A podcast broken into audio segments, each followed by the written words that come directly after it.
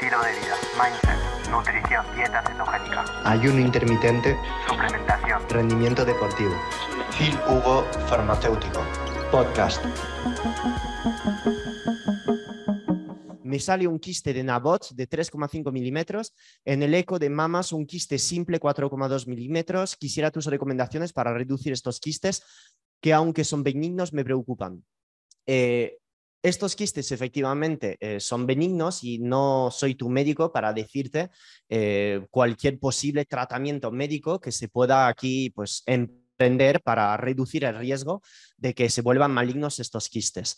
A nivel de un quiste en los ovarios, puede ser que tengas a lo mejor eh, un síndrome del ovario poliquístico y no tan diagnosticado como tal. No lo sé. Esto puede ser algo. El síndrome del ovario poliquístico se caracteriza por el desarrollo de quiste a nivel de los ovarios que se desarrollan por un exceso de resistencia a la insulina, sobrepeso, inflamación y todo esto pues achaca muchas cosas a nivel del metabolismo de la testosterona. La testosterona va aumentando, producida por estos mismos ovarios y además eh, hay eh, desregulación en el metabolismo del estradiol que pasan a ser eh, catecolestradioles, que van inflamando cada vez más y hay que tomar rindas para reducir eh, estos quistes. Entonces, dentro de los quistes, no voy a decir que la fisiología es la misma o tiene que ser la misma, pero normalmente para reducir la expansión de un quiste, de un tumor, la persona lo que tiene que hacer es no estar abusando de cantidad de comidas durante el día. ¿Por qué? Porque si yo abuso de la frecuencia de comidas durante el día, además, si hago estas comidas ricas en carbohidratos, papas, frutas, eh, miel, pizzas, lo único que estoy haciendo es alimentando estos quistes benignos, porque aumento la cantidad de insulina, aumento drásticamente la cantidad de glucosa que van a alimentar cada vez más estos quistes. Por otra parte, si yo me meto hasta arriba de moléculas inflamatorias, omega 6, ácidos trans, etcétera, pues voy a seguir aumentando también ahí a este nivel la inflamación, cosa que va a aumentar todavía más la expansión, la activación de la vía emetor en estos tumores y entonces hacerse cada vez más propenso a que crezca.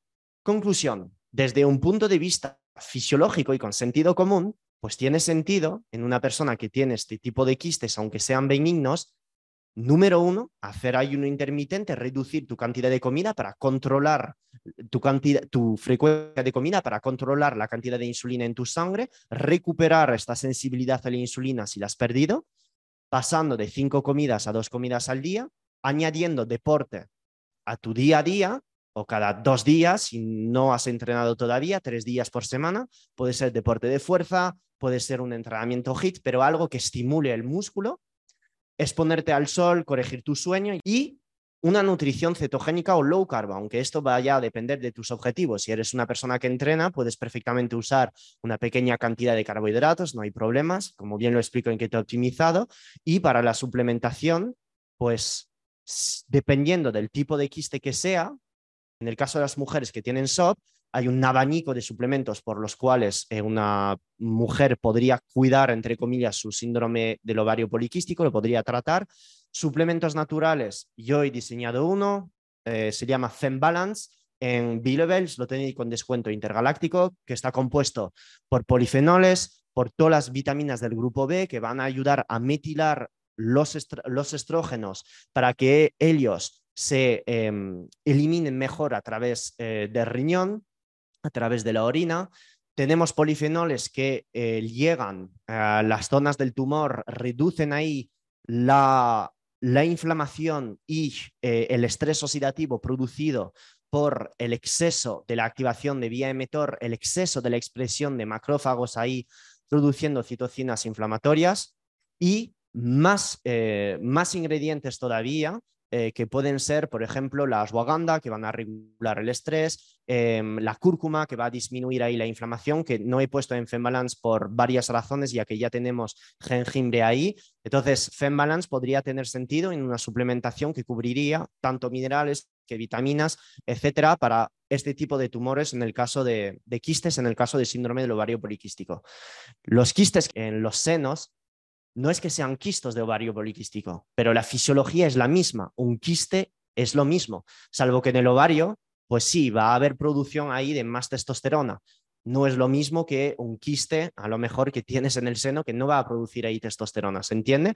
Pero cuando lo tienes, em, eh, has hecho una eco transvaginal, pues probablemente tenga sentido ahí estar usando la suplementación que va a reducir la resistencia a la insulina. Berberina junto a Fembalance y todo lo que te he propuesto anteriormente, low carbo cetogénica, un ayuno intermitente, biorritmos controlado, magnesio, etc.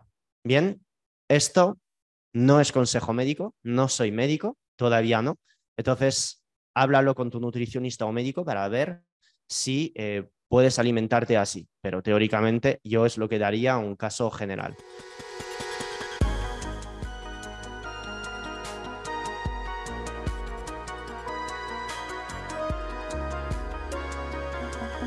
Thank you.